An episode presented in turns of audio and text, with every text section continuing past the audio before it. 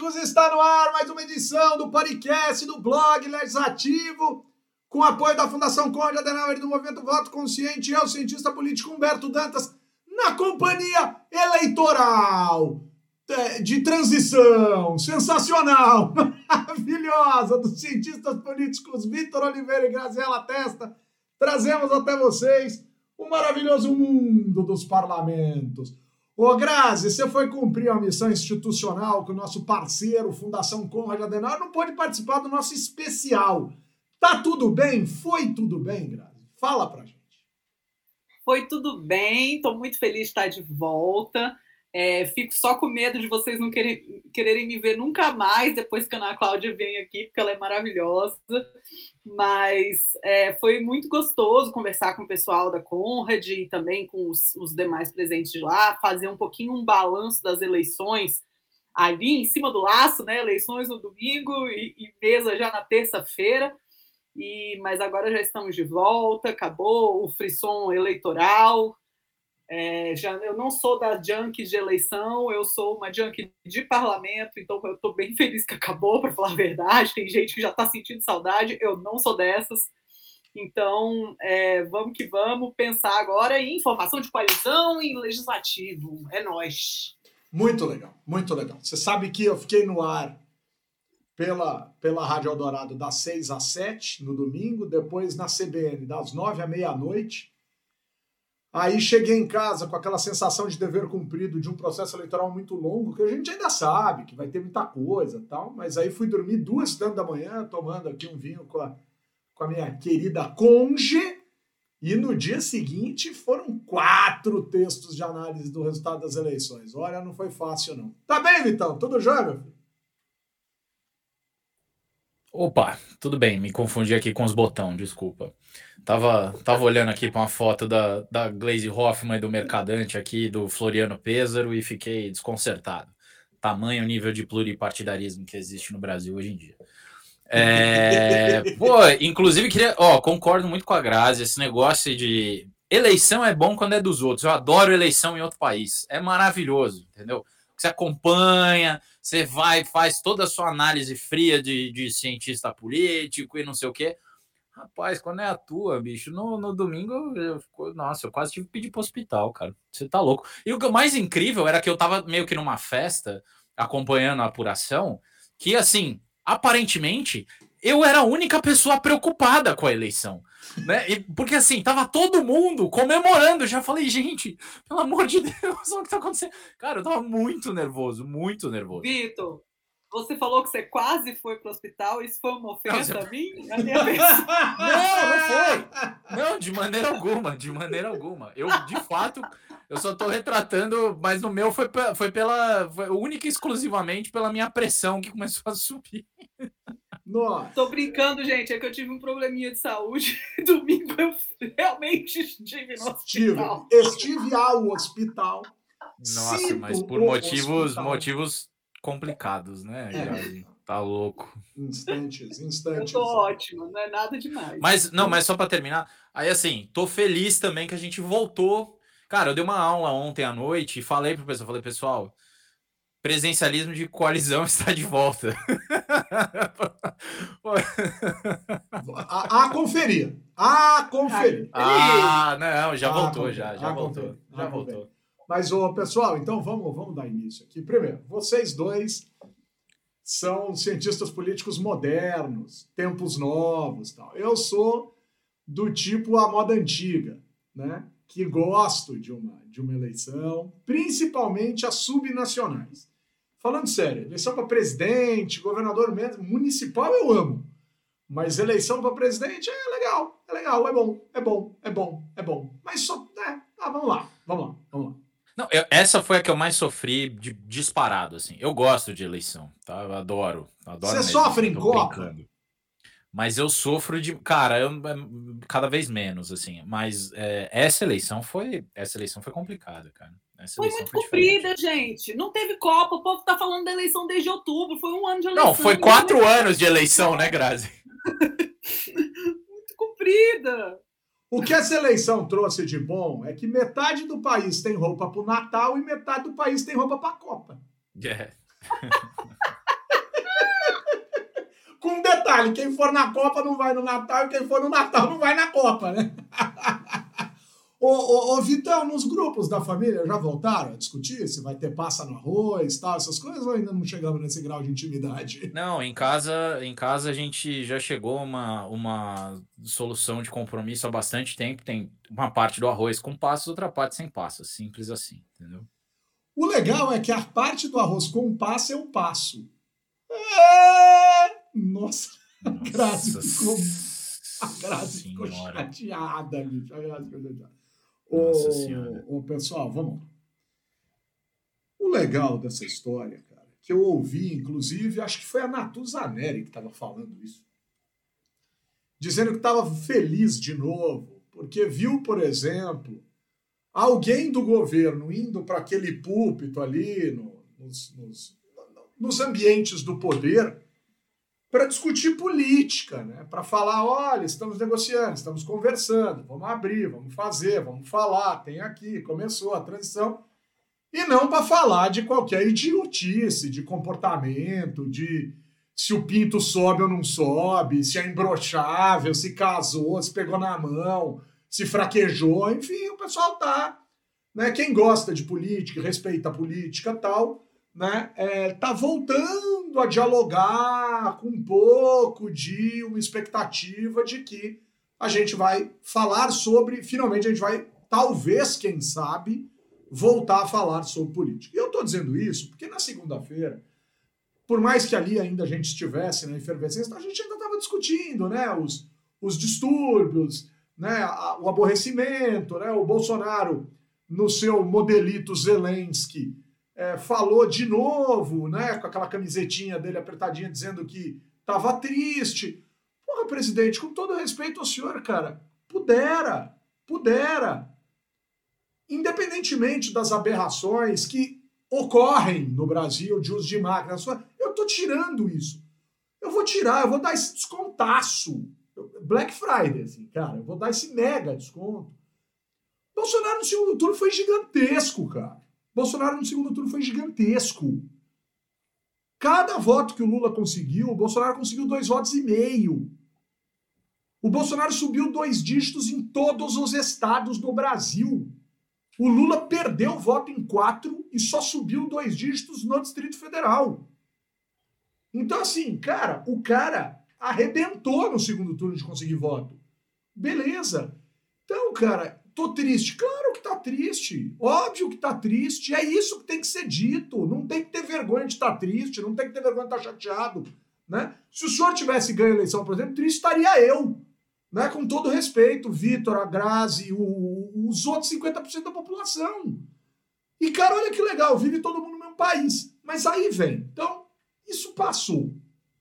Pessoal, olha só. É... Agora tem que montar governo. Um dos primeiros elementos a se manifestarem foi o Arthur Lira. É estratégico. É estratégico porque é o sinal do centrão para o Lula e é estratégico porque o Lira quer se reeleger. Grazi, quem dá sinal muito cedo se queima na corrida ou o Lira não tem para onde correr porque, afinal de contas, é óbvio que ele quer se manter no poder. E aí vem Bivar, vem o presidente do Republicanos, Marcos Pereira, vem Rosiana Sarney e não pode vir PT. Se o PT lançar candidato, o governo Lula afunda. Mas acho que não vai lançar, porque eu, a reeleição da Dilma ensinou a lição. E aí, Grazi? Vamos começar por eleição para mesa, para a presidência da Câmara. Posto fundamental. Pois é, Humberto, eu tenho a sensação que muitas é, das coisas que a gente ainda vai discutir hoje, a gente vai girar, girar e vai voltar aqui. Né? Então, todas essas conversas sobre a possibilidade de mega fusões, né? esses balões de ensaio que o Lira tem colocado é, em jogo aí, né? que eu vou ter uma bancada de 250 parlamentares na minha mão, né? ou então, é, essas é, é, esses balões de ensaio de fusão e até de grandes federações, não falando dos pequenos que estão precisando realmente é, cumprir a cláusula, para mim isso já tem a ver com as eleições. Né? Já é uma tentativa de inflar a própria capacidade de influência na Câmara dos Deputados. E eu não tenho nenhuma dúvida de que o principal tema dessa campanha, e quando eu estou falando da campanha para presidente da Câmara, tá, gente? Que só porque eu falei que eu estou cansada de eleição, a gente já está em vias da próxima, é, vai ser a, a, o, a, a, dimensão impositiva e a dimensão secreta do orçamento. Né? Certamente a gente vai ter é, é, candidato a presidente aí garantindo que isso não vai acabar. E isso e, e o Lira vai tentar levar a, os louros da, da grande quantidade de reeleição que teve na Câmara, né? do alto índice de reeleição em relação a 2018, pelo menos.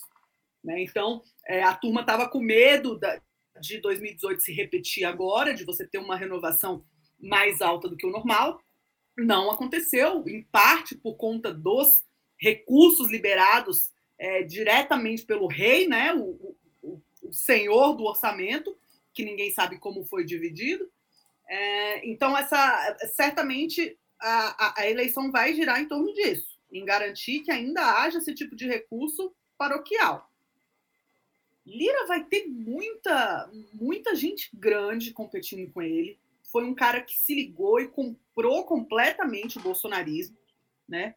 E essa turma que vem aí é, é uma análise que eu tenho feito desde que saiu o resultado do primeiro turno, né? Todo mundo falando, ah, congresso de direita, Lula nunca vai conseguir governar com o partido de Bolsonaro com 99 cadeiras, né? PL amanhã tá rachado no meio né? Amanhã, ontem, eu acho, né? União Brasil está aí falando, vai ser muito divertido ver o Moro cair no colo da base do governo outra vez, né? E ter que mudar de partido mais uma vez. É, enfim, eu acho que esse é o momento, Humberto, em que eles estão tentando definir qual é a margem de influência que eles têm para tentar essa presidência. É. Acho que é bem possível que o, o PT lance candidatura própria, mas não sei se vai haver empenho em torno dessa candidatura.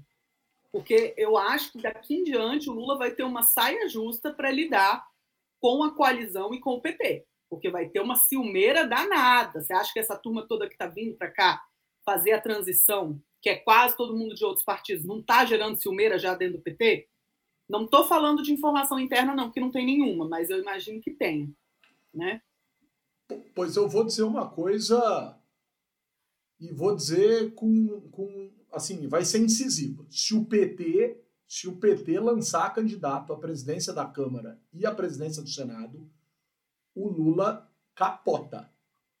É sério o que eu estou dizendo.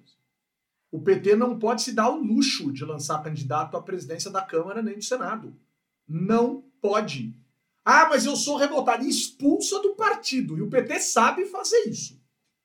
O PT é um dos raros partidos que expulsa de maneira sumária. Vai atrapalhar muito se lançar. Vai atrapalhar muito. Não tem espaço para gracinha. E é gracinha. Vocês se lembram quem ganhou a eleição em 2015 PT versus PMDB na Câmara deu Eduardo Cunha. Se o PT tivesse dito, oh, para, a gente tira, mas a gente escolhe um seu, ali teria dado certo, né? Mas a articulação política na época né, é de gente que não sabe fazer absolutamente articulação política alguma dentro do governo Dilma. Era muito ruim. E Deli, é, a Luiz Mercadante. A Luiz Mercadante é famoso nos corredores do Senado por não cumprimentar nenhum funcionário dos anos que passou como senador por lá. Então, assim, galera do PT, pega leve. Pega leve. O discurso do Lula não foi só para o Brasil, foi também para a esquerda, dizendo é um governo difícil. E esse bicho é o bicho político que tem que ser ouvido. Então, vai ouvir o Lula. Agora, Vitão, é, eleição dura, até fevereiro, quando a eleição acontece, porque acontece a posse, muita coisa vai acontecer, mas acho que principalmente a lógica do MNE, né? Fusões e aquisições de partidos para as bancadas efetivamente chegarem em fevereiro mostrando os seus respectivos tamanhos e as suas respectivas capacidades. Quer dizer, A gente tem aí cerca de 20 e pouquíssimos deputados que podem mudar de partido livremente, porque estão é, eleitos por partidos que não bateram a cláusula de desempenho. Esses então ficam livres. E a gente tem alguns partidos que podem se fundir e se reorganizar. Hoje saiu a informação de que aquela possível fusão PP, Progressistas e União Brasil já começa a dar sinal de que vai afundar, por razões óbvias, são grandes, tem certo conforto, e aquilo era um temor do União Brasil de se dar mal. Só que o União Brasil se deu melhor que o PP nas urnas, que o Progressistas nas urnas, elegeu uma bancada maior. E aí, Vitor, como é que fica na sua percepção essa lógica das forças partidárias dentro do Congresso, para aí sim a gente entender o que vai ser governabilidade? Não, gente, assim, eu, eu acho que tá muito tranquilo, assim. Eu não acho que vai ser fácil, vai dar muito trabalho, mas o mapa da mina tá meio montado. Eu acho que tem dois caminhos aí e depende basicamente da necessidade de curto prazo. Né? Tem um deles que fica mais proeminente caso de fato precise aprovar uma PEC esse ano, né? Mas é, se não precisar aprovar essa PEC para poder gastar mais e tapar os buracos do orçamento, né? Essa desgraça de orçamento que foi enviada pelo Bolsonaro, não tem dinheiro para comprar remédio, não tem dinheiro para comprar merenda, não tem dinheiro para saúde indígena, não tem dinheiro para porcaria nenhuma, né? Assim, patético, pífio, para repetir aqui o Mário César Pereira.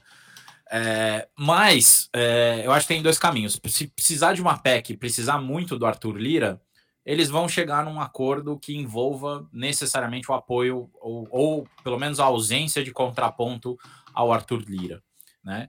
Uh, eu tenho menos receio, muito menos receio de pressão do PT nesse momento. Eu acho que o PT vai gritar mais se do meio para frente do governo não tiver a coisa não tiver andado minimamente, né? Eu acho que nesse momento o pessoal do PT está bem consciente do que está uh, da liderança do Lula e da, da necessidade de fazer acordos. Eu acho que quem está lá, inclusive, está muito escaldado pelas pauladas que o, que o PT tomou em 2016 e 2018, né? É, tirando a Glaze Hoffman, que aparentemente não, não, não, mudou nada, fez um tweet hoje respondendo Edir Macedo, que foi de uma.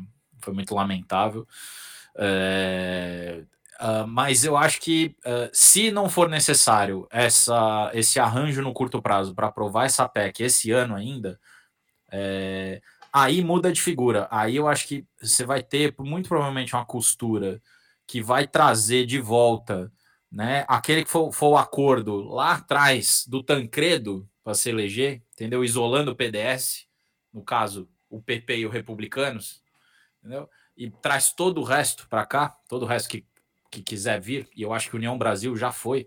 Né? Acho que é questão de acertar os detalhes, o que, que vai, o que, que vai ser de quem e onde que vai ser né, que não é fácil, o, o demônio está aí, mas que, que tá, tem a disposição total ali do Bivar para fazer. Entendeu? Acho que eles conseguindo não depender do Arthur Lira esse ano, aí para o ano que vem, eu acho que, que eles entram forte para disputar a mesa diretora, mas aí é, com o, um partido tipo União Brasil encabeçando a chapa. Eu não vejo alternativa assim. Eu acho que o PT só lança um nome se for naquela situação meio Simone Tebet, entendeu? Tipo, estamos lançando aqui para não se comprometer nem com um nem com o outro. Entendeu? Aí eu vejo espaço para o PT lançar a candidatura. De resto, no Senado, duvido muito. Acordo com o meu, acordo com o Kassab vai ser fácil. Vai ser fácil de fazer. Ah, e vai passar pela eleição do. Isso, vai chegar pela eleição, vai passar pela eleição do Pacheco e uns dois ministérios. Entendeu? União Brasil, muito provavelmente é a mesma coisa. A grande questão é: vai apoiar o Lira ou não vai? Eu acho que esse é o, esse é o, é, é, é, é o que está mais difícil para montar essa coalizão. De resto, vão chamar todo mundo, inclusive o PSDB. Acho que o PSDB não vai entrar. Cidadania talvez entre, embora eles tenham a federação, né? Não sei como é que vai ser essa história, mas o povo talvez vai dar um que pro lá dentro. O PL vai ser isso mesmo que a Grazi falou, entendeu? A partir de amanhã já tá, já estão em pé de guerra entendeu? Metade vai querer entrar para o governo, outra metade não vai. Isso daí lá para daqui no meio do ano que vem eles resolvem esse negócio. Então eu acho que vai ser por aí. Vai ser difícil para caramba, mas o pessoal que tá lá, e aí eu tava pensando um pouco, não sei se eu tô antecipando a pauta aí, mas eu tava pensando um pouco nesse papel do Alckmin. E tava tentando entender, cara, por que, que o Lula tá confiando tanto no Alckmin? Assim, Porque não tem chance essa... de não confiar. Não, eu acho que tem, mas não é só isso, cara. Eu acho que tem. O Lula talvez tenha enxergado pela primeira vez um cara do lado dele na hora de governar que não vai deixar ele tão sozinho assim para tomar as decisões, sabe? Assim, eu tava pensando um pouco nisso, falando, cara, o que que, o, qual que é o valor, assim, além da, do simbólico, além do partido, além de tudo que o Alckmin traz, assim? Eu, tipo, eu fico muito imaginando todo mundo no PT olhar para o Lula, né? E o Lula meio que olha para o lado e não tem ninguém, né? Tem, sei lá, na melhor das hipóteses, tem um Renan Calheiros, assim, sabe? Tipo, é um negócio meio complicado, meio solitário isso aí.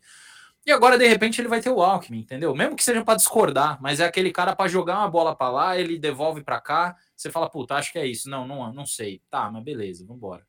Então eu tava pensando um pouco nisso, mas eu acho que em termos de montagem de coalizão, tem dois caminhos para mim que estão muito claros. Eu acho muito difícil escapar desses dois. Então, vamos lá, vamos lá. Primeiro, Renato Natalino, sextou, queremos discutir o meme do Patriota do Caminhão. Já vamos falar também das coisas assim, minimamente possível. Com a musiquinha do Senna, de preferência, com a narração do Galvão Bueno, cara. Sensacional, velho. Não, eu gosto da, do, do com, a, a, com Aerosmith no, no fundo. Don't wanna close my eyes. Essa foi minha preferida. genial, genial. Sensacional. Um abraço também para o Rafael Fix, que está lá em Jeri, né? O Alessandro Passos, né? o, nosso, o nosso advogado do, do podcast. O Léo Guarujá, que ficou feliz que chegou no começo. O André Montoro, que, tá, que diz que está desocupando os bloqueios. O nosso querido João Nerone. Miguel Duarte, sua franja maravilhosa. O Vinícius Couto, né? falando aqui do modo de vida do Bonner, com as nossas latinhas.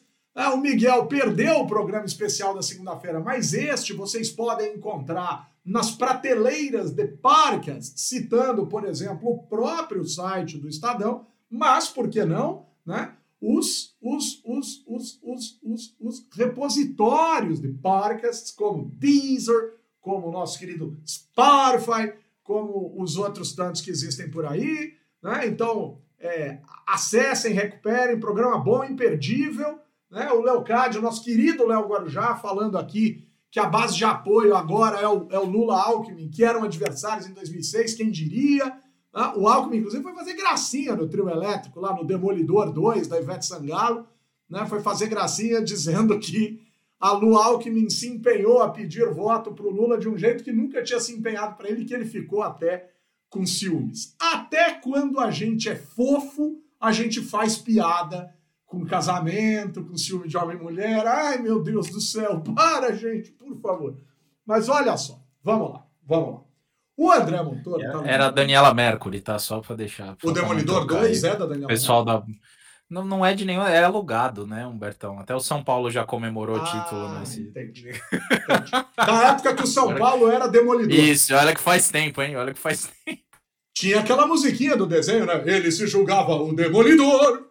Demolidor! Não é da época de vocês, me respeita. Mas vocês vão ver como vai ter tiozinho aqui no negócio que vai lembrar. Vai, Ale, me ajuda, Ale! A Camila Ferreira dizendo: Brasília tendo seu dia de São Paulo com chuva e frio. Brasília tendo seu dia de São Paulo com chuva, frio e Alckmin.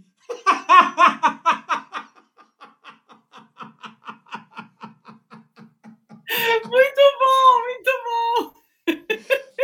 Chuva, frio e chuchu. Chuchuva. Ah.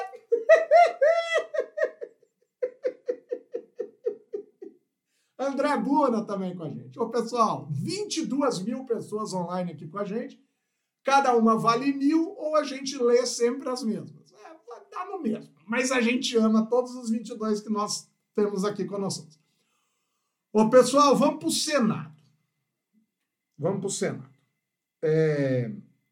Kassab mandou a fatura, cara. O Kassab tá se achando, né? Porque ele acertou São Paulo e ele acertou federal. Que vão dizer, ah, não deu apoio. Não deu, peraí. Tirou o partido dele de circulação. Não lançou candidato e não apoiou ninguém, cara.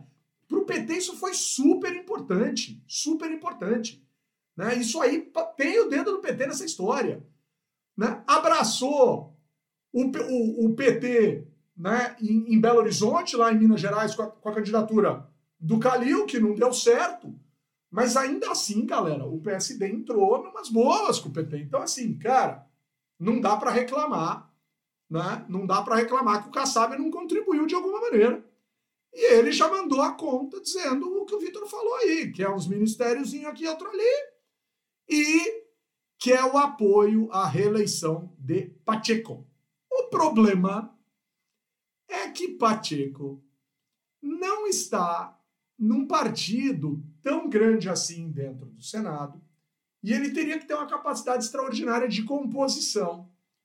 E em alguns momentos nos últimos meses, ele se mostrou um cara meio. Ele deu umas titubeadas em relação ao que talvez o grupo de apoiadores quisesse. Né? Então, sentou em cima de coisas que não era para sentar, liberou coisas que não era para liberar, fez coisa andar, voltou atrás, criticou o governo antes do governo, enfim. Então a gente precisa ver aonde exatamente o Pacheco está, porque eu fico com a sensação que o Pacheco é aquele amigo, cara, que você vai para a balada com ele, ele é alto, né? E você fica zoando na balada, e toda vez que você está cansado quer beber e falar com alguém, você sabe que o Pacheco vai estar tá lá, porque o Pacheco não pega ninguém na balada, entendeu? Isso que eu estou reclamando das piadas do Alckmin. E aí, hein, Grazi? Não, não é para falar do Pacheco na balada, né, Grazi? Ai, Humberto, eu não sei, você sabe que em retrospectiva eu faço uma avaliação positiva dessa presidência do Pacheco. Ele foi um cara que ficou desesperado para ficar em cima do muro no momento em que não é fácil estar em cima do muro. Né? Passou uma fase bem difícil estar em cima do muro, mas eu acho que ele, é, claro, evidentemente, não ele, mas é, o presidente, a função do presidente é fazer valer o espírito da casa, né? o, o espírito da casa no Senado nesse, nesses últimos tempos foi realmente, é, talvez, é, como nunca antes na história desse país, fazer um contraponto à Câmara dos Deputados, porque antes o que a gente via era um, um, um acordo sendo construído nas duas casas para evitar é, ping-pong, né? Que a gente chama, que é quando uma proposição sai da Câmara, chega no Senado, é mudada e aí tem que voltar, enfim, né? É, esses acordos eram feitos assim. É, e claro que houve casos em que isso aconteceu, mas tiveram momentos em que o Senado realmente falou: olha, pode até ter saído da Câmara, mas daqui não vai para frente, né? Que não é uma posição fácil de se estar. A gente sabe que a, as casas funcionam num clima muito de, de, de concórdia, né? Então, é, eu não sei. Eu acho que eu vou. Eu, eu ainda eu tô. Eu, eu achei que eu fiz. Eu falei muito mal do Pacheco nesses últimos tempos, mas eu eu, eu fico um pouco, um pouco, estou ah, tentando fazer justiça aí. Acho que ah, de alguma coisa é, Pacheco foi importante nessa, nesses últimos tempos aí. É, vamos ver como que ele vai é, conseguir se, se localizar nessa nova configuração do Senado, né? Que essa nova configuração do Senado vai ser uma coisa muito louca, com o perdão da, da, da informalidade. É, eu não sei exatamente o que esperar, eu não sei de vocês. Ah, é, a mim é muito estranho não ver o MDB é, nas cabeças do Senado. É, acho que isso talvez seja a mudança mais profunda que vai ter na política é, nacional depois dessas eleições, vai ser essa. E o que vai ser dessa turma do PL, desses ex-ministros do Bolsonaro que é, terminaram por se acumular ali no Senado e por ali vão ficar durante oito anos. Né? O quanto que eles vão é, seguir representando um bolsonarismo, um setor do bolsonarismo, né? não sei. Ah, acho que o Senado vai ser um, um, desafio de análise e um desafio de construção política na, própria, na próxima legislatura. Pacheco pode ter um papel importante nisso, porque ele tem uma. Ah, ele, ele, tem essa, esse, esse eu acho que a, a, grande, a grande mérito dele é, o, é ser muito bom de se equilibrar em cima do muro. Né? Essa semana a gente não ganhou o campeonato de ginástica por causa da, é, da, ba, é, da barra que chama, como chama aquele que tem que ficar andando, que é 10 centímetros. Trave. Assim. A trave. Na trave. Pacheco é muito bom de trave, né? De se, se equilibrar ali em cima e não cair nem para o lado nem para o outro. Ô, ô Grazi, vamos, vamos fazer umas contas aqui do, do, do Zé Trave. Primeiro, é bom mesmo, né? Porque ele foi eleito pelo Democratas. Zé Trave, ele foi eleito pelo Democratas e mudou para o PSD. No Senado não tem aquele lance de quem muda na mesa é, perde cargo, não sei o quê. Pelo visto não tem, né? Porque ele mudou, o presidente mudou, né? E não aconteceu nada com ele. Lembrem-se que os senadores podem mudar de partido livremente a hora que bem entenderem. Portanto, muita gente vai mudar de partido. Muita gente, até fevereiro, muita gente vai mudar de partido e vai ter muito partido de direita, que vai ser governista desde agora e vai ser governo desde já, de portas abertas para quem quiser ficar berrando da oposição, porque a direita é mais, mais governo dependente do que a esquerda tradicionalmente no Brasil em alguns aspectos. Então, provavelmente vamos ter mudanças de partido por parte daqueles que lá estão e daqueles que lá chegarão. Eu tenho para mim que isso vai acontecer. Aí, Vitor, a tradição do Senado já foi quebrada, salvo engano da minha parte, três vezes, com o Alcolumbre barra Pacheco, e com a CM lá atrás, a maior bancada não ficou com a presidência. E por isso que todas as outras presidências eram do MDB, do PMDB. Só que agora a maior bancada a partir da posse será do PL. Só que se por um acaso viessem a se fundir, União Brasil e progressistas teriam a maior bancada. Só que por acaso se vierem a formar algo, PSDB, MDB, Podemos e Cidadania serão a maior bancada. Então, cara, tem tanta coisa para dizer dessa bodega. E quando o governo não forma a maior bancada, portanto, o PL pode ter a maior bancada, mas o PL não vai ter a presidência do Senado. Dificilmente terá. Quando o governo não tem, o governo manobra. E tem que manobrar discreto, porque senão começa a gente a gritar lá de dentro, dizendo que o executivo está interferindo na eleição. E aí, Vitão, com esses elementos, o que, que dá para adicionar? Cara, eu acho que é, eu concordo com a Grazi com o estranhamento, ou melhor, concordo, não, não tem nada a concordar. Eu tenho o mesmo estranhamento que ela tem de não ver o MDB né, como é, lá nas cabeças do Senado, mas eu acho que você tem, tem prazo, hein? Tô achando que o MDB vai dar uma crescida boa, viu? Pode Especialmente crescer. com a proximidade especialmente com a proximidade ao poder, entendeu? Acho que quem vai sofrer numa dessas, se não ficar esperto, é o Podemos, entendeu? O próprio PL, o PP, entendeu? Tem que ficar espertos. É natural, né? Normal, assim. E o, e o na política brasileira, pelo menos, né? Assim, o que a gente não vai ver vai ser o cara saindo do, do PP para ir para o PT. Isso não vai acontecer, né? Assim, a gente já sabe que, que isso não acontece. Né? É, agora, vai ser interessante, eu acho, ver nessa disputa para o Senado, Humberto, é, que como é que vai ser o, o, a atuação, é, não apenas, obviamente, das forças governistas, né, que vão que vão estar tá aí, mas a atuação é, do PT, que tem uma bancada que não é pequena, né, é, no Senado, que é tem muito peso. Então, assim, o PT, ao pender para um candidato ou para outro, foi assim com o Pacheco.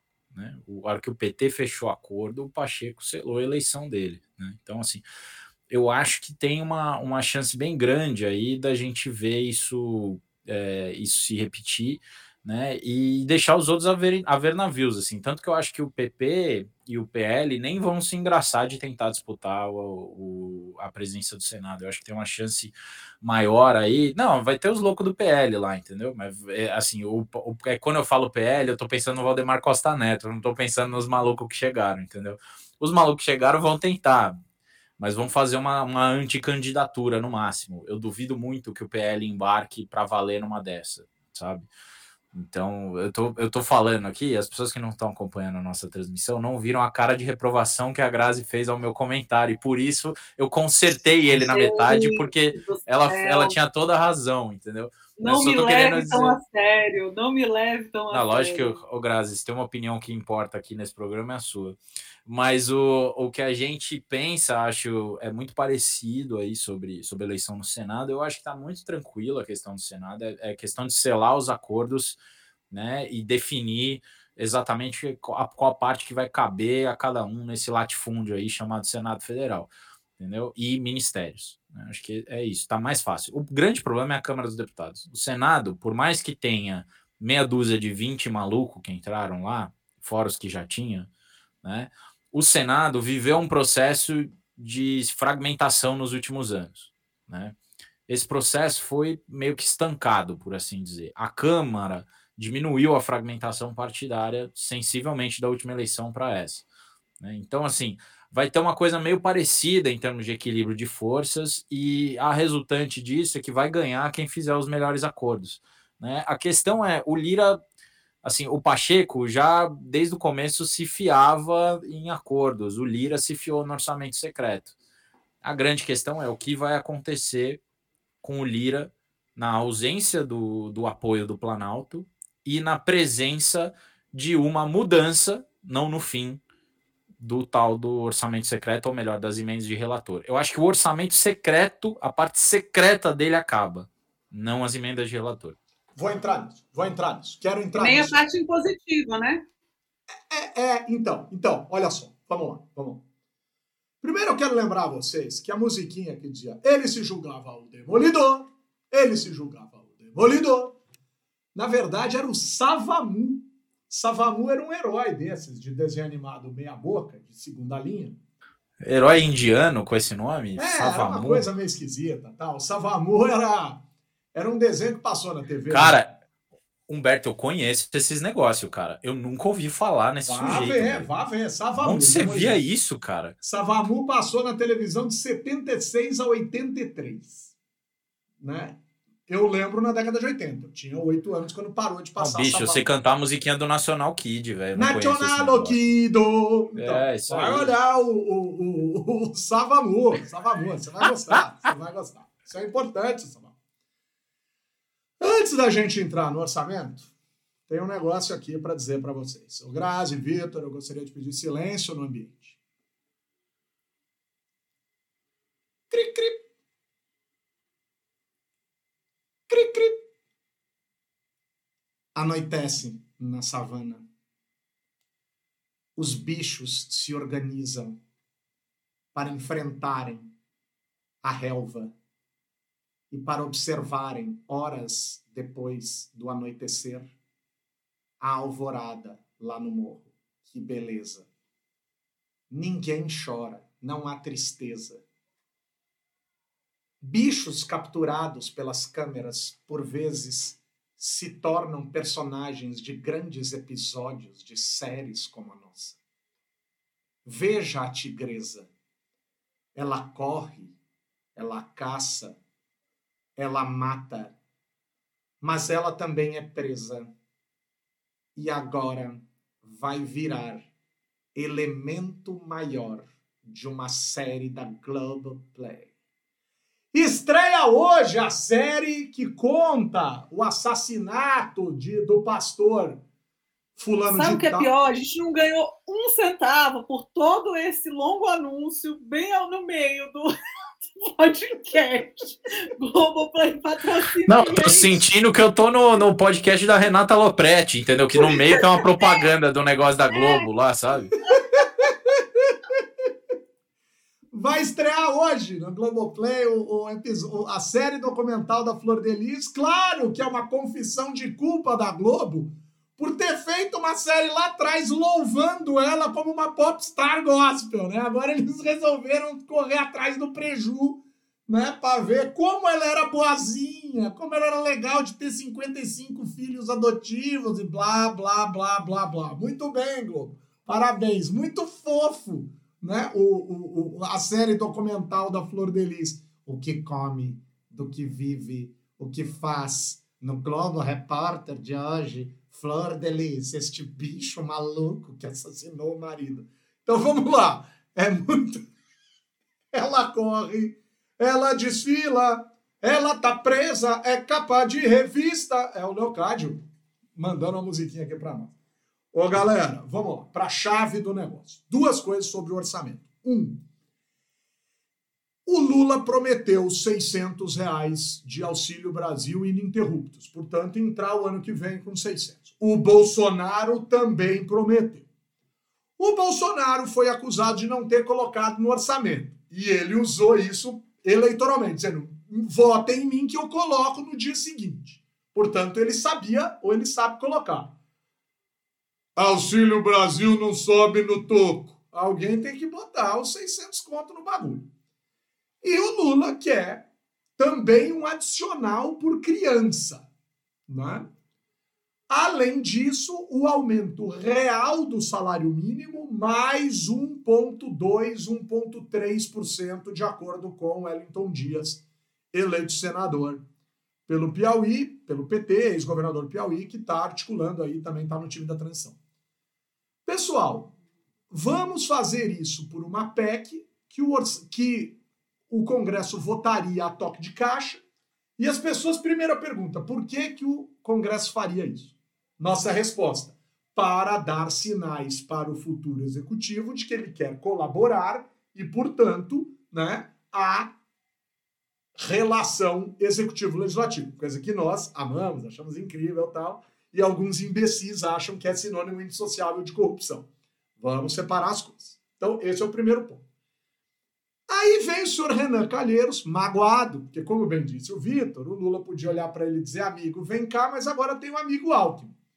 Então o Renan está virando, parece dar sinais daquela velha história do Bob Crazy Jefferson, quando disse, quando delatou o mensalão que disse que a pior coisa do mundo era ciúme de parlamentar.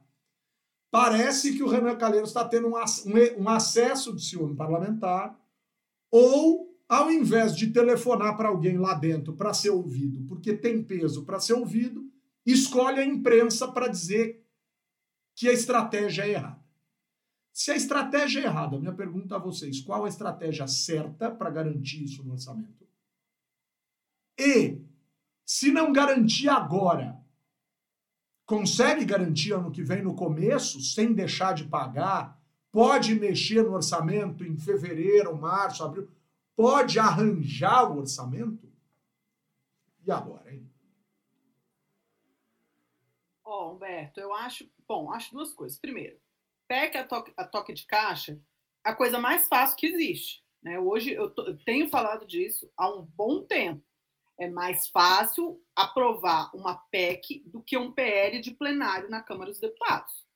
Por quê? Porque PL de plenário você não pode aprovar se tiver é, é, MP trancando a pauta. PEC você pode. Né? Então é muito mais fácil fazer espaço na pauta. Você não tem mais interstício, que se engoliu os interstícios de tudo. Dá para fazer à distância mesmo, não precisa nem estar tá lá presencial, tudo certo, entendeu? É, inclusive é um problema muito sério, né? Vamos lá, mas é possível, regimentalmente é possível e é tranquilo o, o único motivo. Para o Congresso, tradicionalmente, o Congresso gosta de gastar dinheiro. O problema para o Congresso é conseguir fazer medidas de austeridade. Né? É descobrir de onde vem o recurso que eles é, liberam para outras áreas. Então, também não acho que seria um problema em si. Agora, é um baita. É, é um baita. Uh, instrumento de, de, de, troca que eles têm nesse momento, porque é uma coisa que precisa acontecer. Né? Não pode chegar em janeiro e não ter isso. Isso foi assim uma das, é, uma das coisas mais absurdas que eu já vi na história política. Fala-se muito de descontinuidade de programas ou de mudança de nome de programa de um governo para outro, mas isso é escabroso que o Bolsonaro fez, né? Absolutamente escabroso. Porque é isso, as pessoas vão ter a mesma necessidade que elas tiveram em dezembro, elas vão ter em janeiro, é uma questão de miséria, é uma questão de segurança alimentar, enfim, né? Agora, e aí só uma, um comentário sobre o que você falou do, do valor por filho, Humberto. Uma outra coisa que o, o Bolsonaro tinha incluído na proposta dele é que além dos 600 reais, ele tinha proposto pagar 850 para aqueles que arrumassem emprego, né? Quem tivesse emprego ia receber um auxílio maior. Ou seja, você está subsidiando o salário do empresário. Né? Porque aí, ao invés do empresário ter que pagar 1.850, ele só tem que pagar mil, porque o governo está pagando 850. Né? Parece ser muito bonito, né? mas é, é dessa categoria de, de programas sociais é, que atingem é, o, o, quem tem dinheiro e não quem não tem. Né? Mas, bom, né? E, e, o valor por filho é algo que não atinge tanto, tanto porque a nossa natalidade, como você sabe, é baixíssima hoje. Né? Então não é que vai ser uma, um aumento muito muito exagerado e a gente sabe que os dois primeiros anos de vida são os mais fundamentais, enfim, tudo que a gente sabe a gente só não faz política pública é, em prol disso. É, caso isso não seja aprovado por medida provisória, ou desculpa, por, por PEC nesse momento, eu, é, é, existe a possibilidade de medida provisória de recurso extraordinário. Não sei se isso poderia ser usado para esse tipo de programa né, emergencialmente. Tem que perguntar. Aí você tem que perguntar para um advogado, para alguém que entende especificamente disso. Mas, é, não sei, eu chutaria a possibilidade de uma medida provisória se o Congresso começar a empatar isso aí. Ó, oh, o Vinícius Couto está lembrando aqui que se tiver as bases, se tiver por base os anos passados, o orçamento é aprovado quando quiser, do jeito que for. Né? Mas a questão é saber se, como é que eu garanto isso. Né? para não deixar o trabalhador, o, o, o, trabalhador, o cidadão, o brasileiro, a brasileira que precisa tanto desse recurso, que não necessariamente está trabalhando ou pode trabalhar né, sem esse recurso, é um recurso importante. Né? Nunca mais qualquer lado nessa história toda vai poder falar contra é, política de distribuição de renda. Né? Eu acho que isso, essa eleição pacificou de uma vez por todas, por mais que a gente já tenha vindo para essa eleição com isso bem pacificado, eu acho que isso está resolvido. Né? Política de distribuição de renda num país assombrosamente desigual como o Brasil é algo que a gente não tem o que dizer, cara. E quem for falar contra isso, ou vai se apoiar nos acasos do acaso, do acaso, do acaso da exceção, tipo, ah, aquele cara ali podia estar tá trabalhando e estar tá recebendo o valor tal, né? É sempre no, no, no ponto fora da curva, ou realmente não entende nada, nada de realidade social e econômica no Brasil, né? deve ter sido, ou deve ser muito bem de vida, ou deve ser um playboy bem nascido em situação de insolvência. Né? Das duas, uma, meu amigo. Das duas, uma. Né? Mas e aí, Vitão? Como é que fica essa história, cara? Qual é a outra alternativa e qual é essa do Renan Calheiros de já querer tumultuar, né, Calheirão? Porra, velho! Não, acho que o Renan tá, tá, o Renan tá fazendo o trampo dele de trazer uma alternativa à, à composição com Lira, assim. Eu acho que, na verdade, nesse momento, né, tem muito balão de ensaio, é muita gente falando em nome de quem tá falando, que deveria estar tá falando, que não tá falando, entendeu? Então, assim, a gente não tem informação nessa hora.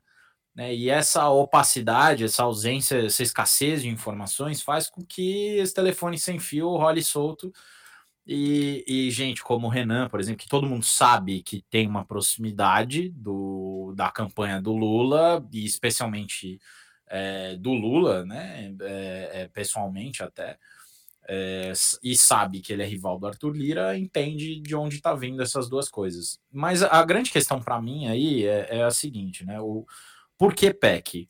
Porque é, a questão não é botar no orçamento né? Eu vi aí até o, o Vinícius colocou, né? Dá para aprovar o orçamento do jeito que quiser, isso não é um problema. É que ele tem que respeitar a PEC do teto de gastos. Né? E para respeitar a, a, PEC do teto, você não pode crescer o gasto num tanto em relação ao ano passado. E esses gastos já estão alocados, porque o governo Bolsonaro mandou já uma proposta é, que diz que coloca esses recursos e já, e já é, aloca esses recursos para tapar buraco que está ficando desse ano. Então, assim, é uma desgraça o que está acontecendo, porque necessariamente você tem que suplementar o que está lá no orçamento. Teoricamente, como você faria isso? Abrindo o orçamento, né, remanejando o gasto, isso você pode fazer, né, baixa uma medida provisória, tira de um lugar e põe para o outro. Isso é uma coisa que o presidente pode fazer a qualquer momento. Mas o orçamento já está justo Está faltando recurso, na verdade, que o governo subestimou, superestimou receita, subestimou gasto, esse tipo de coisa. Né? Então, assim, eu acho muito difícil escapar da PEC, mas eu não sou especialista nessa desgraça.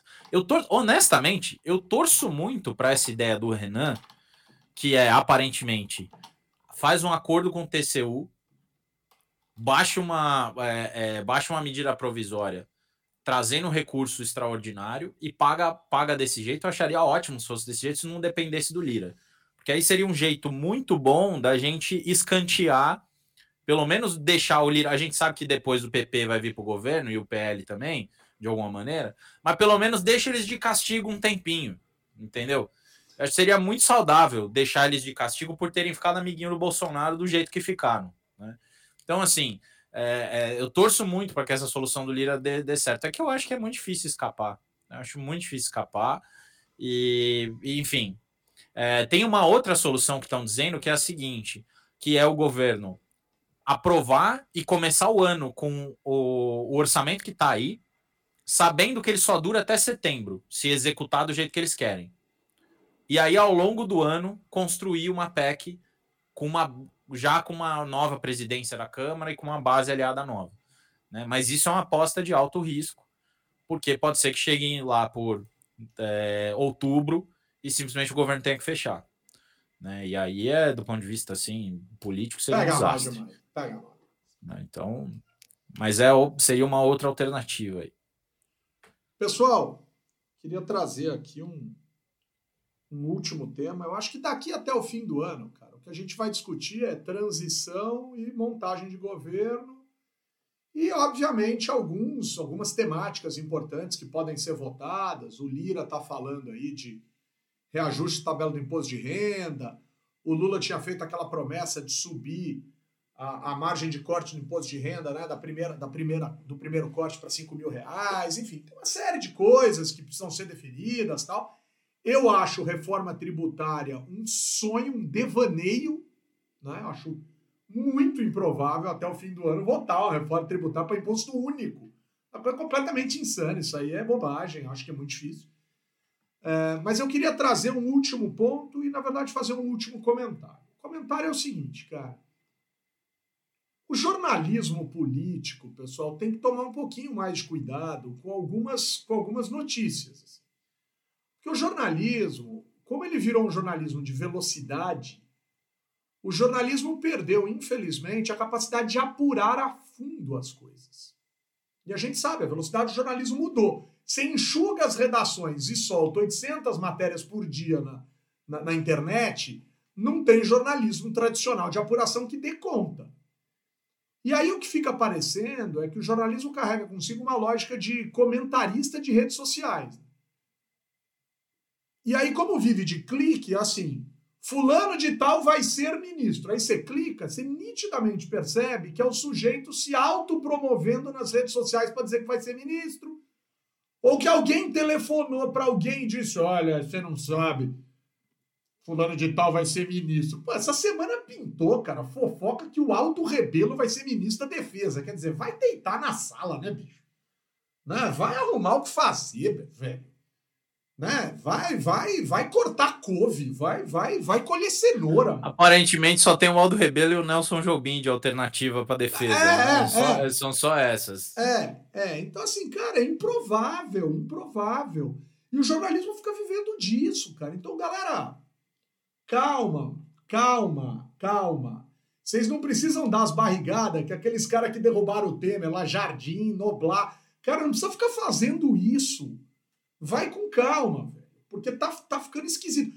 Tá parecendo jornalismo esportivo de oitava categoria que na pré-temporada bota o Messi no Corinthians, o Cristiano Ronaldo no CSA, sabe? Ô galera, pera, velho, pera, pera. E é uma especulação, né, Humberto? A gente podia estar tá falando de seleção. Vamos falar de seleção, gente. Chega, passou a eleição, sabe? Vamos falar de futebol um pouco. Vamos, vamos, né?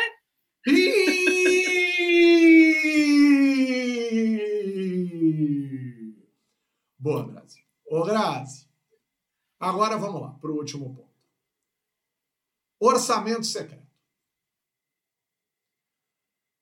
Quando foi aprovada a tal emenda impositiva como promessa de campanha do senhor Henrique Eduardo Alves, todo cientista político disse: não caiam na balela desses deputados e desses senadores. Primeiro que isso vai escorrer, já cascateou para um monte de estado e para alguns municípios.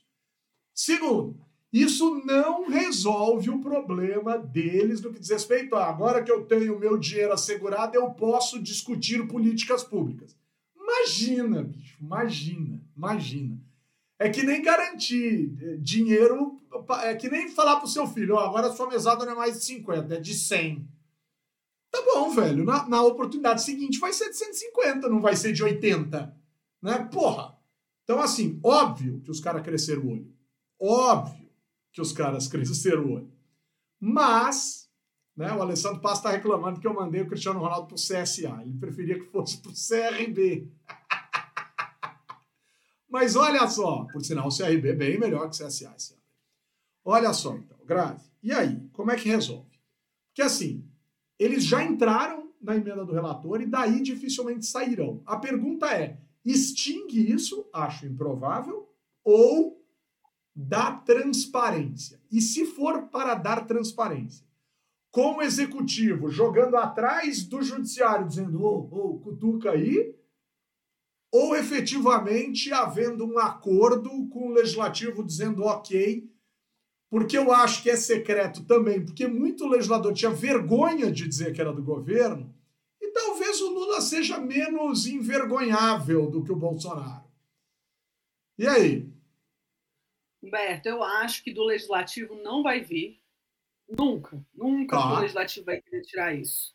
E eu também sou do time que, muito legalista com relação a isso. Eu acho que não tem que ter emenda de relator, tem que ter emenda do, da forma que tinha antes para poder ter um limite. Né? O principal motivo de não ser de relator é que quando você fala de emenda individual e emenda de bancada, existe limite e existe um limite que é menor quanto menor o grupamento. Né? Uma emenda de bancada tem um limite muito mais alto do que a emenda de um deputado individual, para evitar essas emendas para comprar trator, para comprar, para fazer uma ponte num lugar que não precisa de ponte.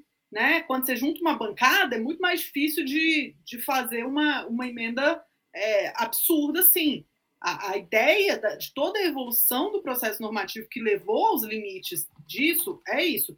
Mas eu não sei se eu estou sendo poliana de achar que isso vai ser possível.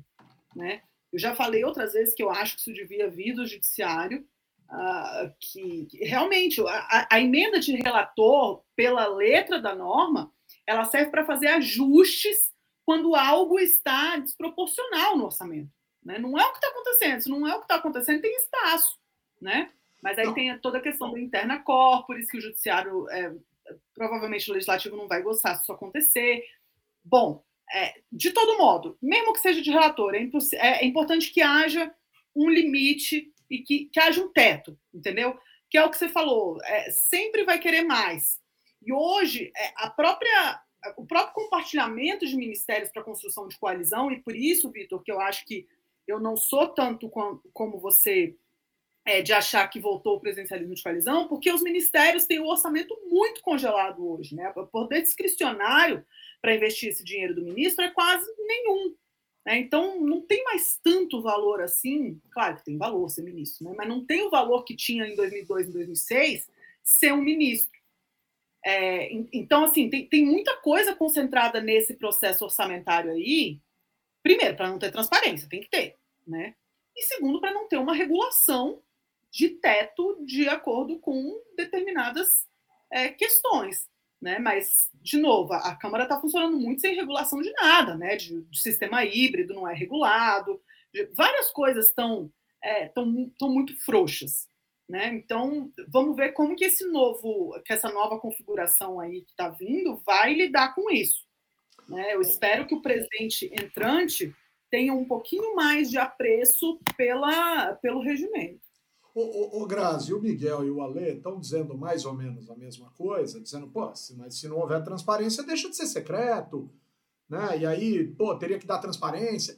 Eu, eu só quero chegar então na seguinte conclusão, o Vitão, do que a Grazi está dizendo é, cara, se não tiver que ser secreto, se tiver que, ter que ser transparente, não precisa ser do relator, volta para a lógica anterior, distribui o dinheiro como sempre distribuiu porque, cara, porque a gente volta a sentar na mesa. A gente volta a sentar na mesa para falar de política e de apoio político. Porque era uma coisa que o presidente não queria dizer que fazia e que muitos parlamentares não queriam dizer que recebiam deste presidente. Agora, cara, tem um presidente, voltamos a ter um presidente, E me desculpe quem acha que acordo legislativo executivo é corrupção. Assim, indissociável. Esse tipo de gente que está esperneando, se jogando na frente de caminhão, batendo a cabeça em Lego. Esse tipo de gente, cara, não sabe patavina nenhuma de política. E se vocês estão tão incomodados com isso, Brasília é muito longe. Vai para frente da Câmara Municipal da tua cidade, começa ajudando aí. Começa ajustando na sua cidade.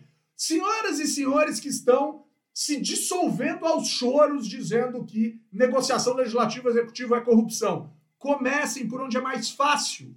Comecem pelo que está ao alcance das mãos. Faça na sua cidade o que você está reclamando que não pode acontecer no Brasil. Você vai ver como resolve, como ajuda. Só que uma coisa é uma coisa, outra coisa é outra coisa. Então, Vitor, é por aí a lógica. E olha só, Vitão, a Camila Ferreira, a nossa querida Camila, está dizendo que essa semana percebeu que estava ouvindo muita notícia de política quando sonhou que estava numa palestra de minha autoria. Coitada, acordou toda destrambelhada, doida. Eu, diria que, eu, eu diria que isso é pesadelo. É pesadelo. Camila. É, é pesadelo. O Vinícius Couto está trazendo outro pesadelo aqui. Está defendendo o nome da Dilma Rousseff para ministra da Defesa. Bom, aí o cara quer o Armagedon no país, né? Pelo amor de Deus. Mas vamos que vamos, vamos que vamos. E aí, Vitão?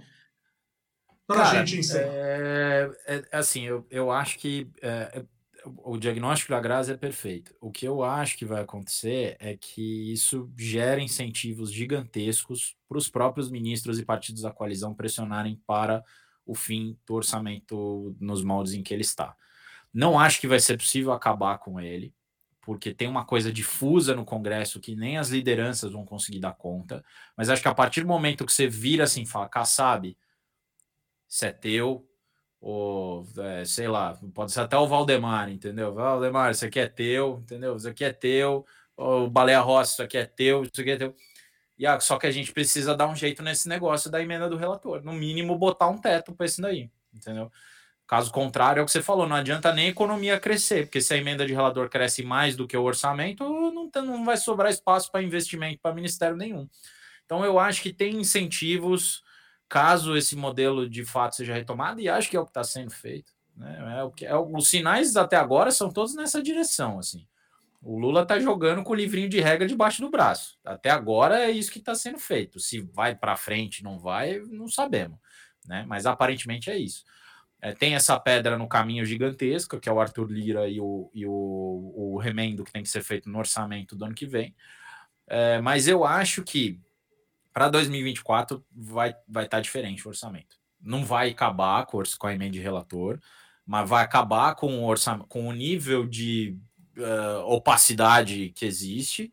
É, e acho que vai voltar para uma coisa do tipo: olha, é obrigatória a execução dessa emenda, mas vai ser ali no programa do, do Ministério do Kassab, vai ser ali no programa do Ministério do, do MDB e, e assim sucessivamente. Eu, eu espero. Né? É, é um, tem um pouco de torcida aí também, queria deixar bem claro. Queria dar um recado para o pessoal que está questionando as urnas eletrônicas, com base na ideia de que tem urna que sequer registrou votos para o Bolsonaro. Acho muito improvável que isso tenha acontecido, muito improvável, mas pode ter acontecido e certamente se aconteceu para um lado, aconteceu para o outro. Os dados, urna a urna, organizados em uma base de dados consistente, ainda não foram divulgados, porque demoram mesmo. Não adianta vir dizer, ah, porque demoram mesmo, né? Sete dias, dez dias tal, né? E quando forem, a gente traz aqui os números e vocês vão ver que se tem para um, tem para o outro e que é improvável que exista para qualquer um. Né? Então, galera, faz um favor para mim, ó, galera do Choramingo, vai ali para o inferno, porque de Deus definitivamente vocês não entendem é nada. Halin, ¿qué pasa, Halin? Denle un abrazo virtual. Halin está con nosotros hoy. Está hoy Halin, está Filomena, Graci, Vitor e eu. Oi, gente. Vou deixar um abraço para minha tia Rosalina, Rosalina. e Rosalina. E para minha amiga Annie Height. Annie Height! E Rosalina está aí e para variar não aparece, porque carrega consigo né, o advento da timidez. Muito bem, muito bem. Filomena, mi gatita querida, mi alcita, oh, ¿cómo está? ¿Está ouvindo-me? Oh, Annie Hayden apareció también. Filo, Filo, gatita, mial, mial. Graci, um beijo, um abraço virtual, Graci. Ô, pessoal, eu queria mandar um abraço virtual essa semana. Grazi tirando Muito... o gato da boca. É, tentando tirar o gato da frente. É, eu tenho um abraço virtual muito especial para todos os eleitores desse Brasil que votaram no segundo turno e que fizeram um ótimo trabalho fazendo a, a, o comparecimento eleitoral ser maior no segundo turno do que no primeiro. Né? Então, seja em quem você tenha votado para presidente ou para governador nos estados em que houve eleição para governador, meu abraço virtual é para você que compareceu às urnas e que fez valer esse direito tão importante que é o direito do voto.